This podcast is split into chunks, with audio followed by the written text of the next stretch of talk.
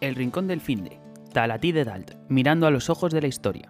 Darse un paseo por el Talatí de Dalt es apostar por la historia, y por eso es nuestro Rincón del Finde. Porque es conocer y de algún modo recuperar a los primeros pobladores de la bella isla de Menorca. Sobradamente conocida por sus rincones paradisiacos, por sus lugares más turísticos, resulta muy satisfactorio cambiar la perspectiva por unos días.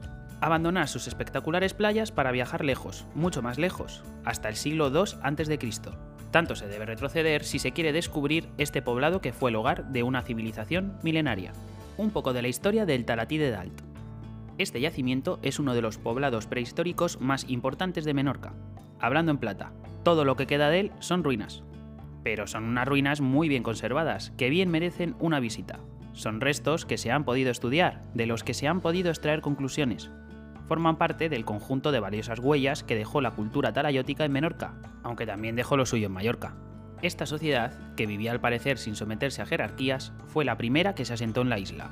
Es poco lo que se sabe de su modo de vida, pero su nombre viene dado por estas mismas huellas, por estas mismas ruinas. Los talayots, torres de vigilancia, eran su construcción más representativa. Las dimensiones del Talatí de Dalt son medianas, en su momento de mayor actividad, llegaron a vivir en torno a un centenar de personas allí, que fueron ganaderos y agricultores en su mayor parte. Aunque la cultura cayó, como cayeron muchas otras civilizaciones, bajo el dominio del Imperio Romano, los talayóticos siguieron habitando la isla hasta época musulmana. Cabe mencionar que en Menorca también se encuentra el que es considerado el edificio en pie más antiguo de Europa, la naveta de Estudons. Fueron los talayóticos, también, quienes lo levantaron. No se cansaron de hacer historia. Las claves del Talatí de Dalt. Aunque el Talatí de Dalt no deja de ser un conjunto de ruinas, estas gozan de un estado de conservación envidiable. Eso ha permitido que pudieran diferenciarse los diferentes espacios que componían el poblado. Por tanto, es posible localizar varias de las viviendas que ocuparon sus pobladores y un tramo de algo parecido a una muralla. También un conjunto de cuevas naturales que fueron utilizadas en los primeros años de vida de esta cultura como lugares de enterramiento. Se cree que estos edificios fueron construidos en torno al año 1300 a.C. Por los restos encontrados en diferentes excavaciones, se sabe que albergó vida durante mucho tiempo. La cerámica que se conserva del lugar nos remite a diferentes momentos de la historia, desde la Edad de Bronce hasta incluso época musulmana. Pueden destacarse dos elementos sobre el resto. En primer lugar, un gran talayot central que sirve para hacerse una idea fidedigna de cómo eran estos edificios defensivos. En segundo lugar, un recinto conocido como taula, una de las construcciones más curiosas de esta época y territorio.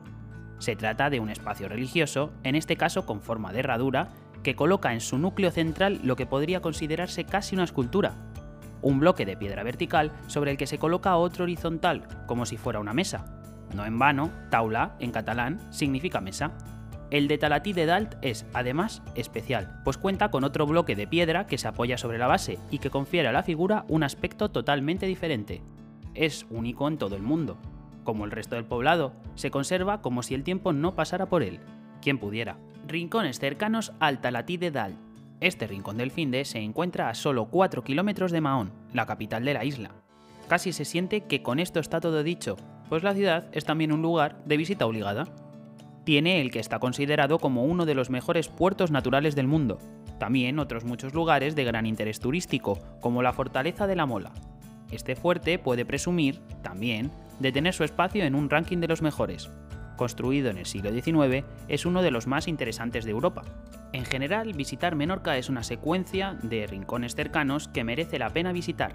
En este caso, por continuar con la ruta por la historia, puede visitarse también la tabla de Torre Lisar, situada apenas 15 minutos en coche, o el poblado también talayótico de Torralba de Ensalort, cuya taula sorprenderá incluso aunque se haya visto otras con anterioridad. Muy cerca, cambiando totalmente de tercio, se encuentra el Parque Natural de Salbufera de Esgrau. El más importante de la isla se extiende más de 5.000 hectáreas. Un canto a la naturaleza y a la biosfera menorquina. Una cita con la más antigua historia, por eso es nuestro rincón del finde. El poblado de Talatí de Dalt es nuestro rincón del finde porque visitándolo disfruta uno de una cita con la misma historia. Esa cultura talayótica, de la que se sabe poco, resulta cercana y comprensible cuando se pasea por su antiguo hogar, cuando se descubren los lugares en los que cuidaban de sus familias tras abandonar este mundo, o cuando uno se detiene ante sus construcciones defensivas, pensadas también para proteger a quienes más querían. Por eso es un rincón del finde, porque es historia.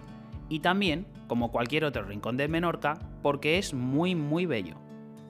Si te ha gustado, recuerda que en Viaja con España Fascinante, nuestro canal, tienes tanto este rincón como muchos otros para hacer escapadas estupendas. Así que no lo dudes y síguenos.